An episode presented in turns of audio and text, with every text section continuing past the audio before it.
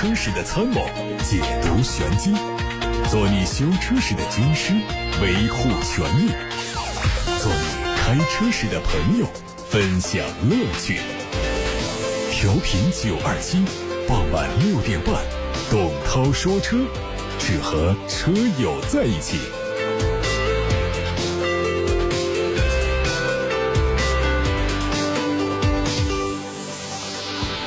各位晚上好，我是董涛，欢迎来到六点半到七点半直播的董涛说车时间。大家关于选车用车的问题，现在可以发送到直播间八六八六六六六六，正在开通。还有董涛说车的微信公众号，董涛说车的微博后台留言也可以。看新闻，今天的头条关于海关破获的走私进口汽车配件案，有媒体从海关总署获得消息，五月十二号凌晨，黄埔海关。缉私局在海关总署缉私局的指导和广东分署缉私局的协调之下，在海关总署风险防控局以及北京、广州、南宁等海关缉私局和地方公安的支持配合下，开展打击走私进口汽车配件的专项行动。这次行动总共出动了二十多个行动组，在广州等地同步开展集中收网，一举打掉了三个涉嫌低价。走私汽车配件的走私团伙，共抓获犯罪嫌疑人十多名，查到的案件场所有十个，现场查获了涉嫌走私进口奥迪、宝马等品牌的传动轴、车灯、方向机等汽车配件及涉案证据，初估案值约八点五亿元。互联网上有一组全新一代奔驰 S 级国内实车的谍照，它预计在。今年九月份亮相，十一月份交付。外观方面，全新一代的 S 级和之前的效果图有一些相似。相比现款 S 级，使用了全新的家族设计语言，主要变化在于更加圆滑的前中网和不规则的灯组，整体看起来更加年轻运动。尾部最明显的变化是使用了和 CLS 几乎完全一样的三角形状的尾灯灯组，并且和贯穿了整个车尾部分的镀铬装饰相连接。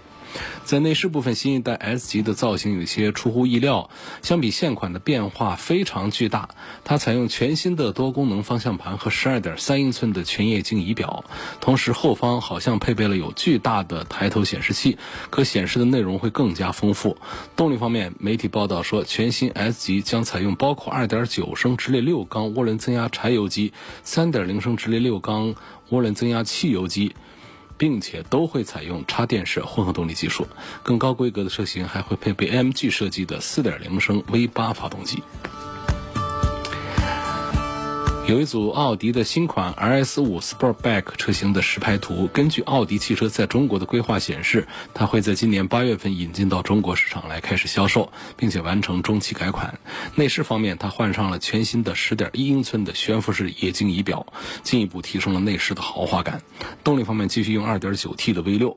传动系统是八速的手自一体。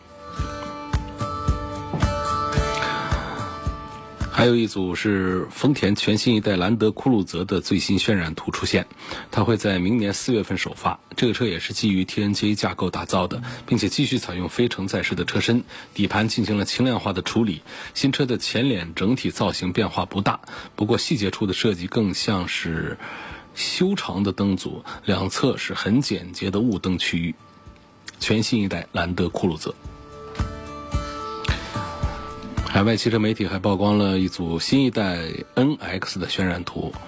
它也基于 TNGA 架构的 K 平台，外观方面标志性的家族纺锤式的格栅做了重新设计，内部的结构是放射状，凸显出非常强烈的豪华感。两侧分体式的灯组也把日间行车灯的灯带向上平移到了灯组的上方，整体性更强。车尾采用了时下流行的贯穿式灯组，其他位置的变化不大。动力是2.5升的燃油、2.5升的混动以及2.5升的插电式混动以及3.5。升的混动，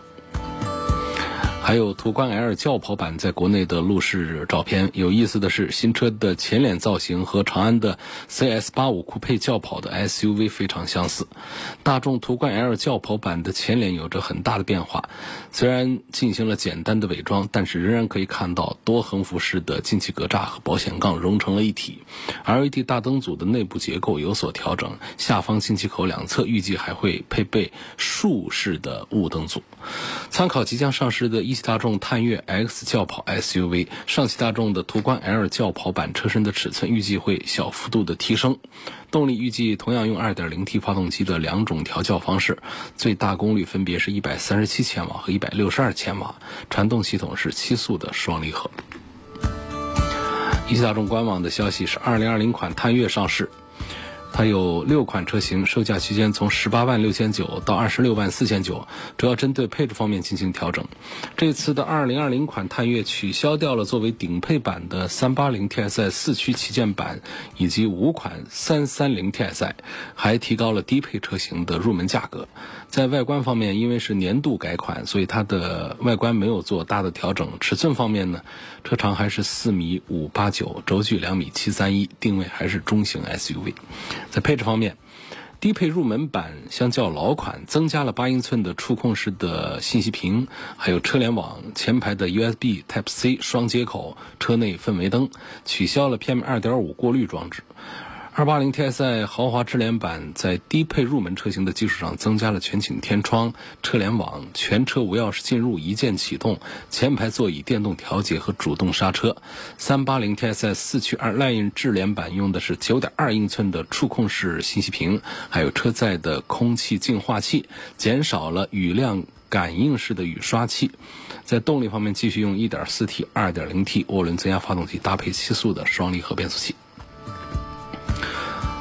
领克零六的插电混合动力版本会在今年下半年上市。根据新车的申报信息来看，它的定位是紧凑型 SUV。在四月初，领克零六的插电混合动力已经出现在工信部的新能源推广目录上。从申报图来看，它的外观造型会和燃油版完全一致，整体延续原来的设计。在动力方面呢，用的是一点五 T 的三缸机和电动机组成的动力系统。它的三缸发动机的最大功率是一百七十七匹，峰值扭矩两百五十六，而电动机的最大功率是八十二匹，峰值扭矩一百六。海外媒体曝光了一组现代全新的伊兰特实车街拍图，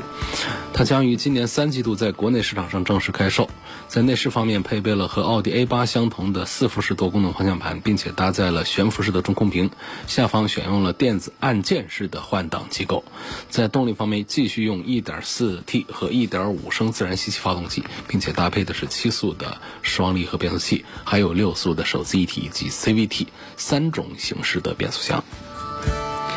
以上是今天的汽车新闻部分，各位正在听到的是晚上六点半到七点半钟直播的董涛说车。大家关于选车用车的提问，现在可以发送到直播间八六八六六六六六正在开通，还有董涛说车的微信公众号以及董涛说车的微博都可以留言提问。您正在收听的是董涛说车。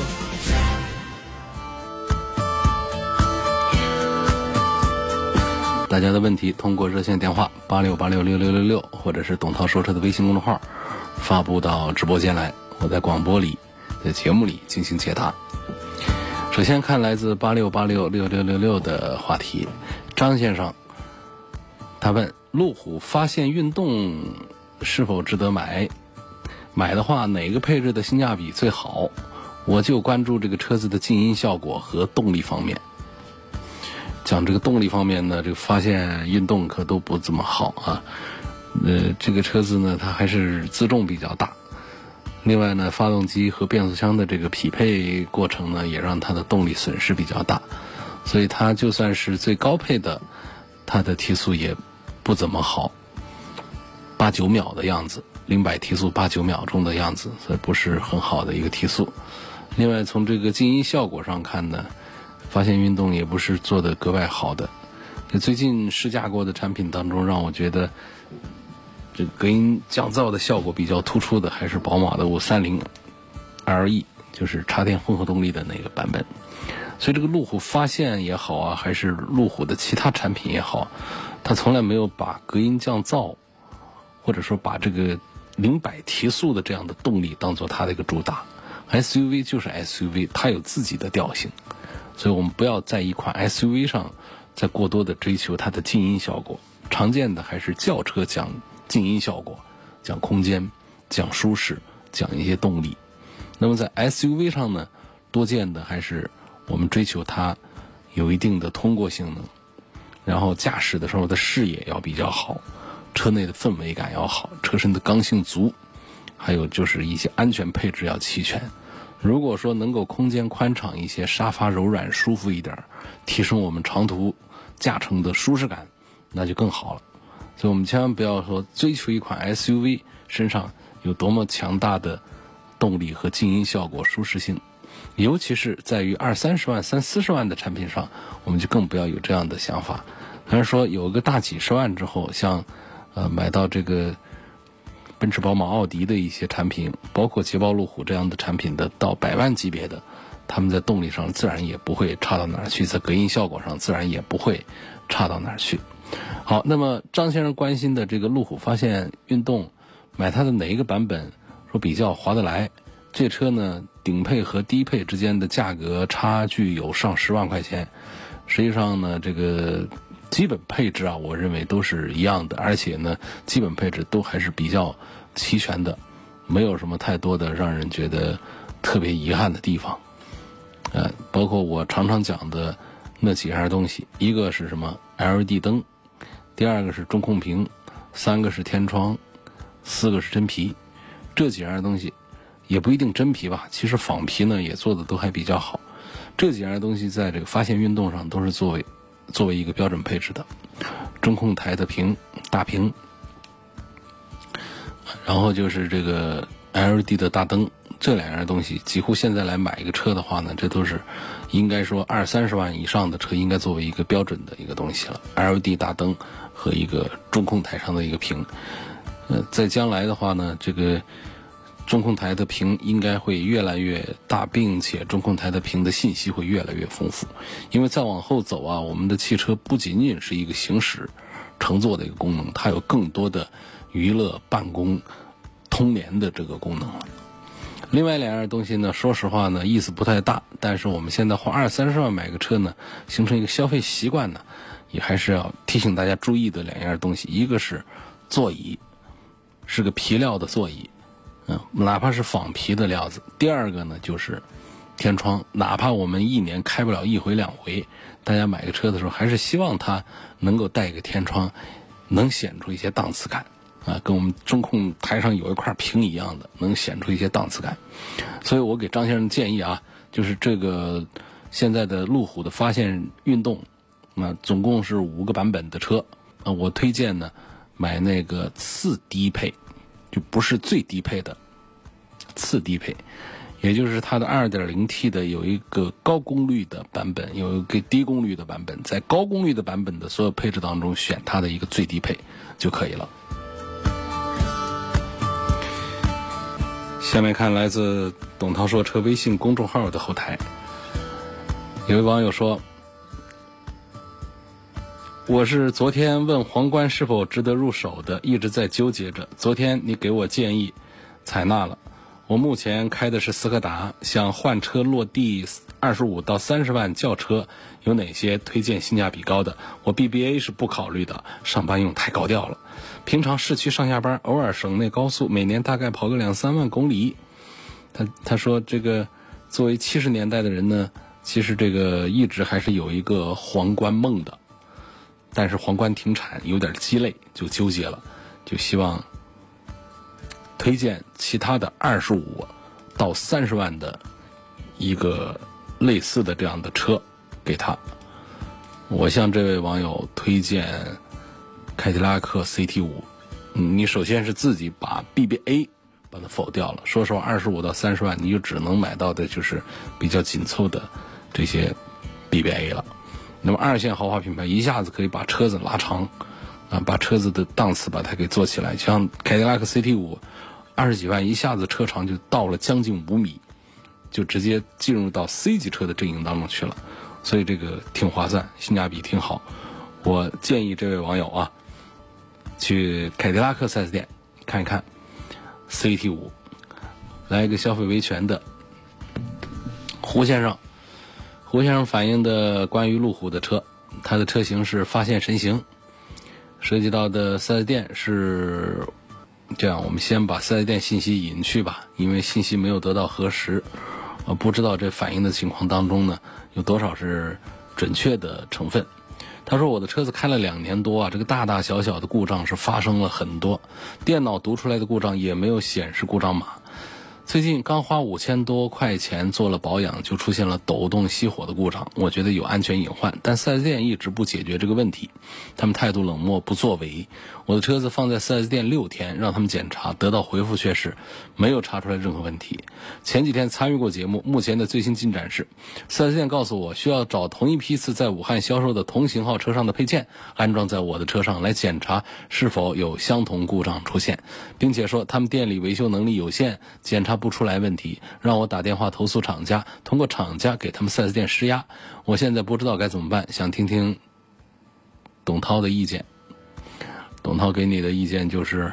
你稍等一会儿，我们明天就把这个信息直接发到厂里去，让厂里来给 4S 店施个压，好吧？这既然这招是 4S 店出出的吧，4S 店想让你投诉厂家，让厂家给他们施压，就我我们就直接通过媒体的这个沟通渠道。把这个情况反映过去，说这个路虎的车子的这个故障问题啊，那确实还是比较多，但是呢，挡不住大家买它的热情，没关系，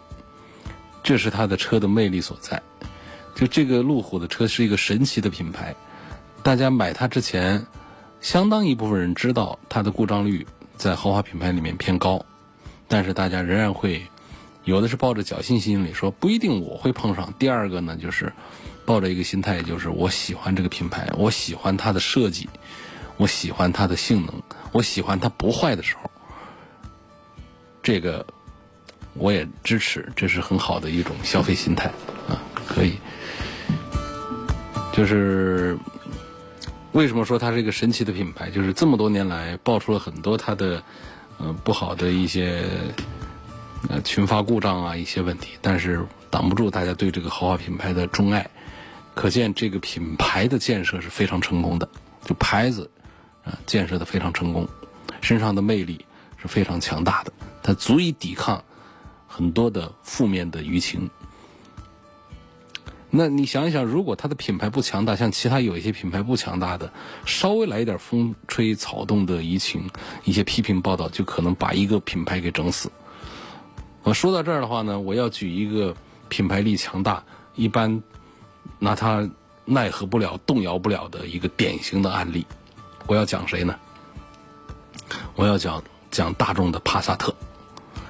说大众的帕萨特在去年年底遭遇了中保研的碰撞测试实验，翻了船，翻了大船，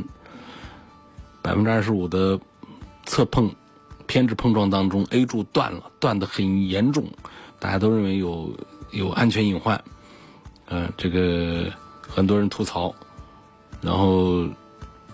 当时很多人在解读这个事件的时候，认为呢，帕萨特把上汽大众推向了舆论漩涡的正中心，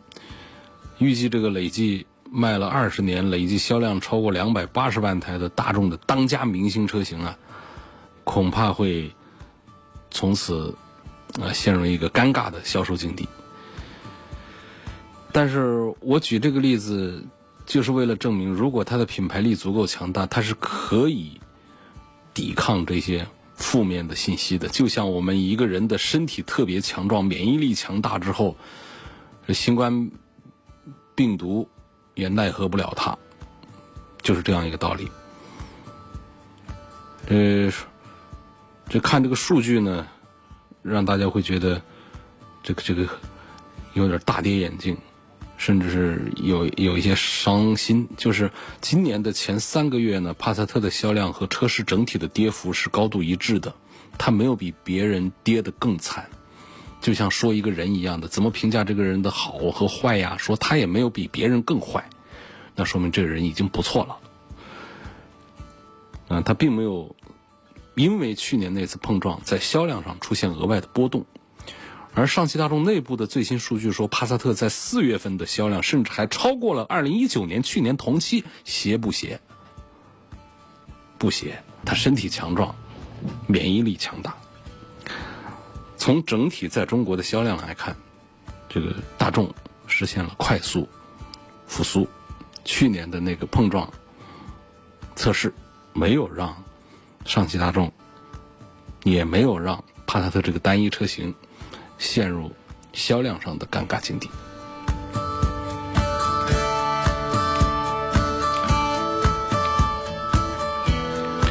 欢迎各位继续把选车用车的提问发送到直播间来，董涛说车。每天晚上的六点半到七点半中直播，大家关于选车用车的问题，可以选择通过八六八六六六六六热线电话发送到直播间，也可以通过董涛说车的微信公众号或者是董涛说车的微博发送到直播间。下面看来自董涛说车微信公众号的问题，这儿有个朋友问。评价一下凯美瑞的双擎有没有性价比？当然是有的。这个要跟什么比？比方说，在凯美瑞的体系当中，它有纯油的版本，也有混合动力的版本。相对于纯油的版本来说呢，它价格稍贵一丁点儿。但是呢，这个油电混合在丰田家族里面也是非常成熟的产品。这是在凯美瑞的序列当中做对比，但是如果说对比到其他品牌的产品呢，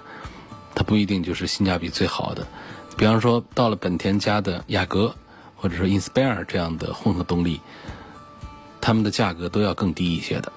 就厂价优惠之前的厂价都比凯美瑞要便宜几万块钱。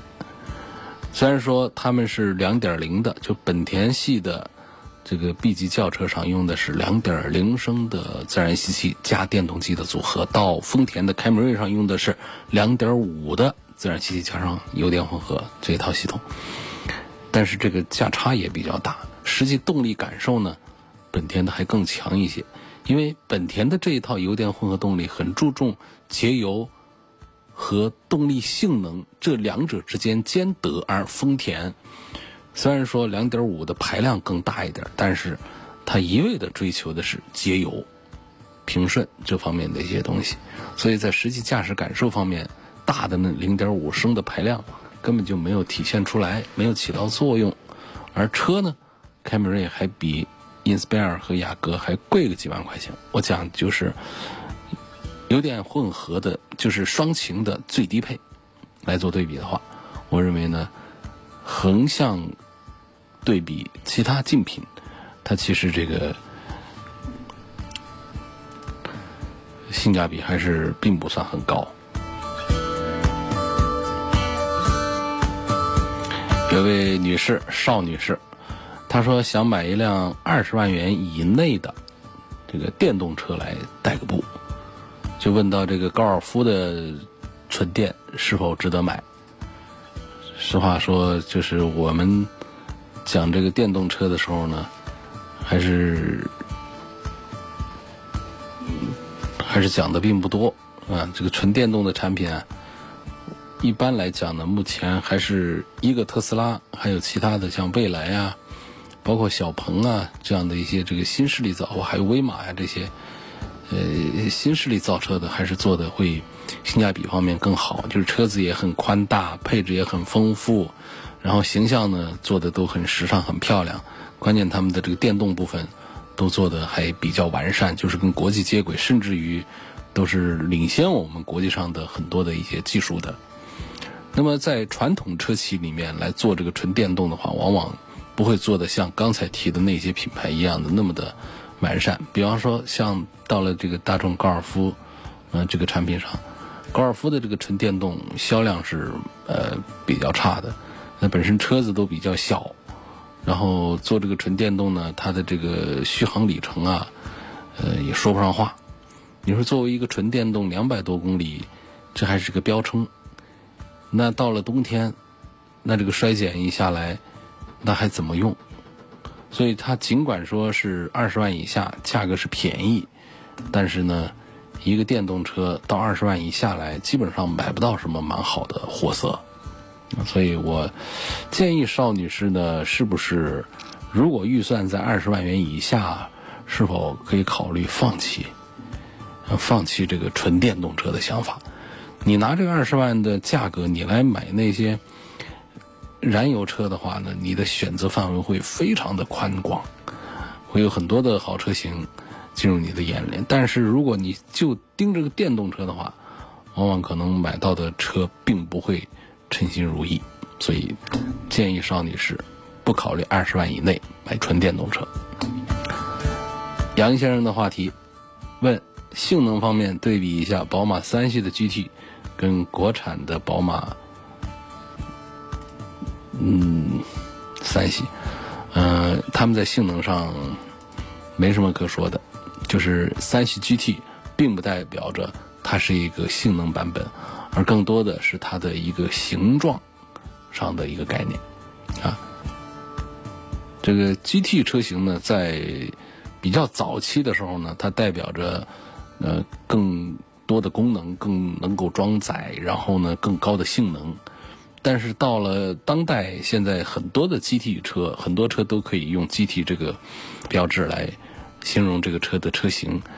那么到现在，更多的体现在它是一个掀背啊这样的一些造型方面的东西，就是它实际上的动力性能和底盘调控，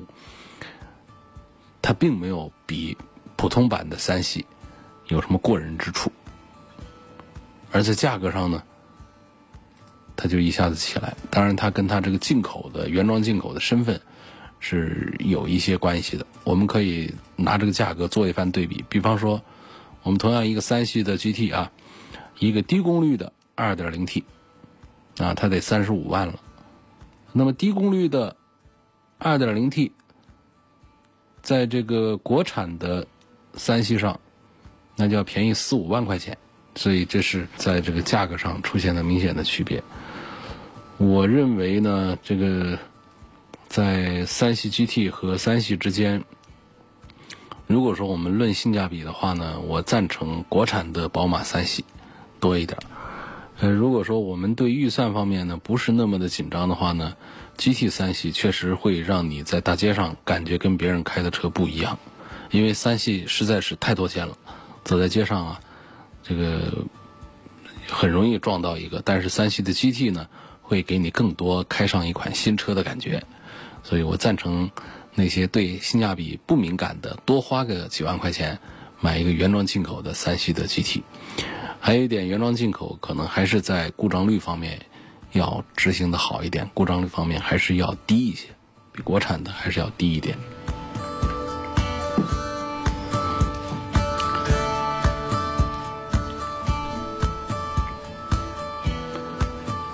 问题说，现在买 CRV 合适吗？这个不是个问题，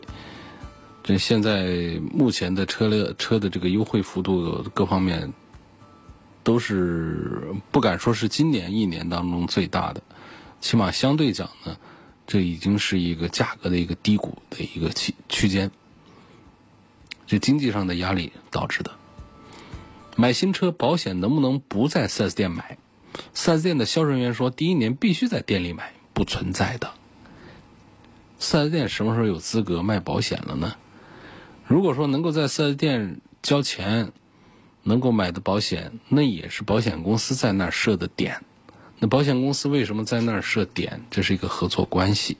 什么叫合作关系？就是有分配关系。那么这个分配就是从你这儿分东西呗，把你的利润分两家做分配。所以这就是要求你第一年必须在那儿买的所有原因。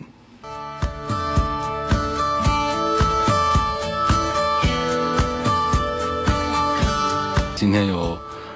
朋友又再次的提到了上汽大众帕萨特的这个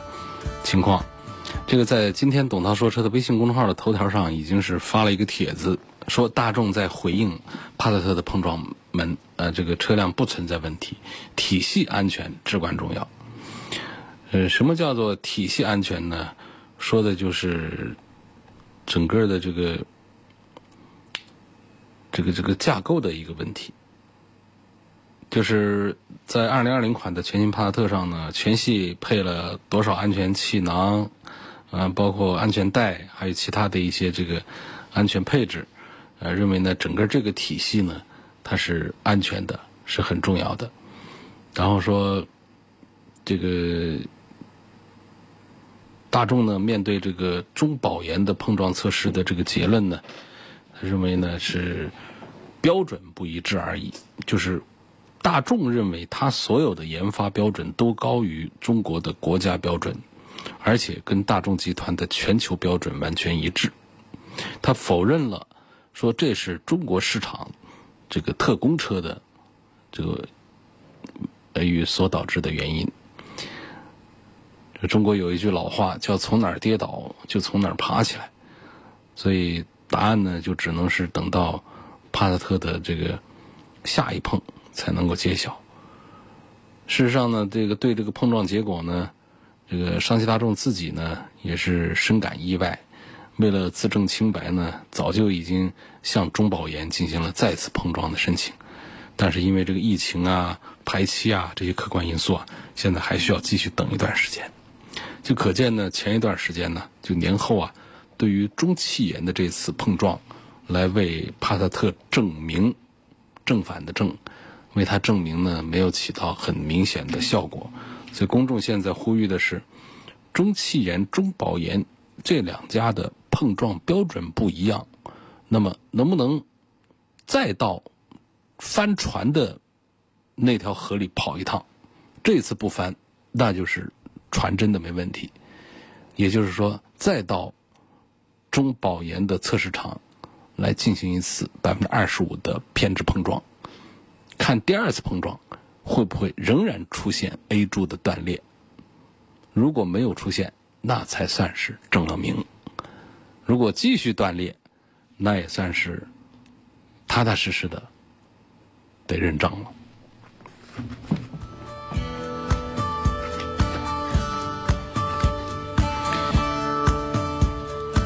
下面有个问题：国产的宝马叉三插电混合动力版本什么时候上市？呃，如果没有疫情的影响的话呢，应该就是在今年的上半年到年中就会上市。但是因为疫情拖延，我预计是要到今年的下半年，国产版本的上市。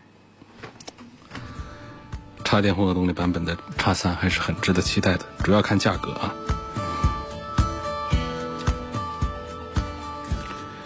有个问网友问：CRV 的混动车加九十二号的油好还是九十五号的油好？一八年十月份出厂，我认为这个加九十二号的油就已经可以了，没有必要加九十五号的。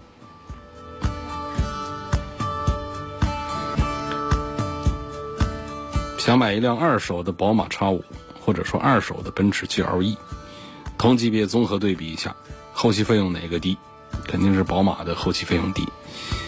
我认为在二手的宝马 X5 和二手的奔驰 GLE 之间呢，我赞成宝马 X5 要多一些。不管是上一代还是这一代，不管是一手还是二手呢，宝马的 X5 还是比奔驰的 GLE 这个综合素质要更好一些。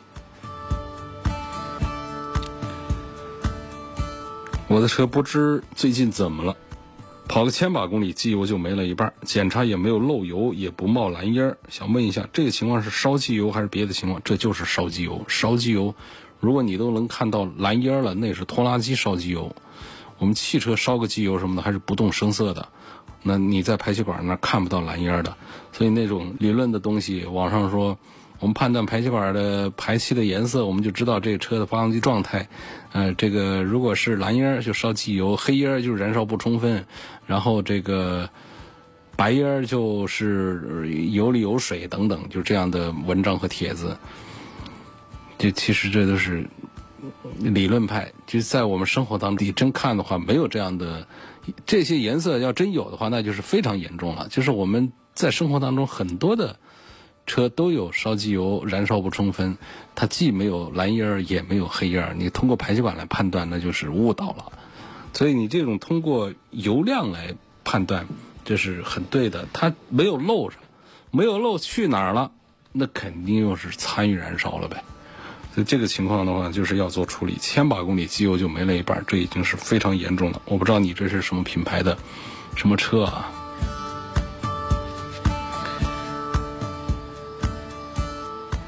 我的车是武汉牌照的六年免检车，今年是第二年，已经在交管幺二幺二三上递交了申请，上传了保单，以为车管所发电子检验凭证，就没有搞邮寄。后来网上显示，我去要我去车管所拿纸质的年检合格标志，这关键是人没在武汉呢，那能在省内其他车管所领到纸质的年检合格不能？这个都给你打印出来放这儿了，你你你请个别人帮你去拿吧。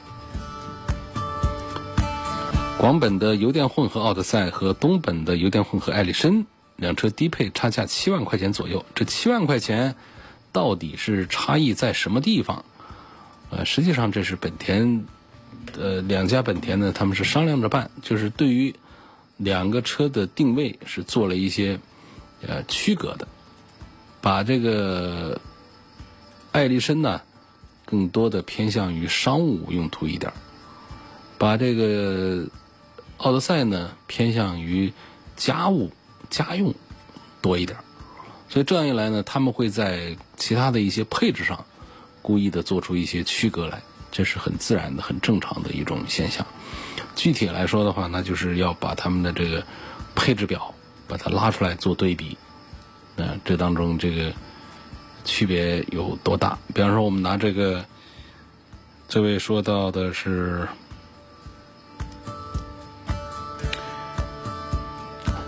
差价七万块钱左右，这个好像也说的太过分了，没有那么多啊。差价大概应该是这个五六万块钱，五六万块钱带来的一些舒适性方面的一些差异。奥德赛的就是作为家庭用嘛，它做的就是价格上要低一些。比方说像看到安全配置的话，起码这个侧边的安全气帘，这奥德赛它就最低配的它就不会给你了。再加上一系列的电子系统，像这个艾力身上有车道偏离啊、车道保持辅助啊、道路交通识别啊、主动刹车啊，那这些东西，艾力身上多五六万块钱就会给你，奥德赛上，他他都得给你拿下来。类似的还有其他的一些这个配置，它就包括天窗啊，嗯，还有这个。这具体，反正这个都得是拿着配置表去一样一样对比，包括中控台的一些屏啊，啊，应该还有这个灯啊灯，这是我们关注比较多。LED 灯，这个比卤素灯要贵不少。这几样东西下来的话呢，就会让这个最高配和最低配之间，实际优优惠完了之后啊，优惠完了之后的价格差异应该是在，应该是在多少？六万块钱的样子吧。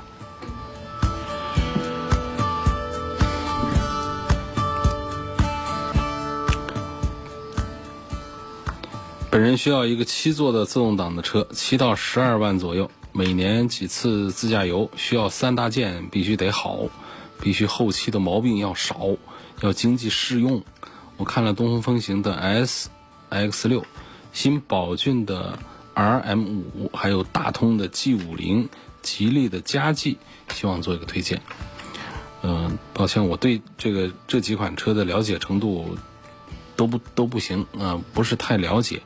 那么吉利的嘉际和大通的 G 五零呢，有过一小段研究，所以呢，跟这个风行的 S X 六啊和宝骏的 R M 五放到一起呢，还是就不方便做这个横向的这个总体的对比。呃，我觉得在上汽的这个大通 G 五零，还有这个吉利的嘉际之间的话呢，我赞成吉利的嘉际。多过于大通的 G 五零，啊，稍微的多一点。吉利的嘉际这个车呢，上市的时间不长，它的这个基本表现呢也还是很不错的。首先说这个车子的这个价位定的这个十万块钱这个 MPV 的这个价位，呃，尺寸有个四米七的一个样子。那么我觉得相对于，比方说上汽通用，呃，做了一个 GL 六。我觉得相对讲的话呢，这个都比那个 G R 六的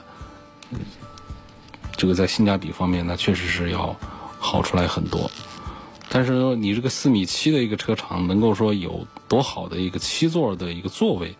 这个可能就是办不到。因为在家计上呢，它全系都是用的六个座位，来保证了每一个座位呢尽量的能够有一些比较宽敞、舒服的一个空间。所以我总体上还是赞成吉利的加计多过于大通的 G 五零，因为在质量稳定性、在设计、在三大件的综合素质这方面，它更有优势一些。好，今天就到这儿，感谢大家收听和参与晚上六点半到七点半钟直播的董涛说车。错过收听董涛说车节目的朋友，可以通过董涛说车的全媒体平台蜻蜓、喜马拉雅的董涛说车专栏以及微信公众号、微博这些平台，找到董涛说车的往期节目重播音频。Thank you.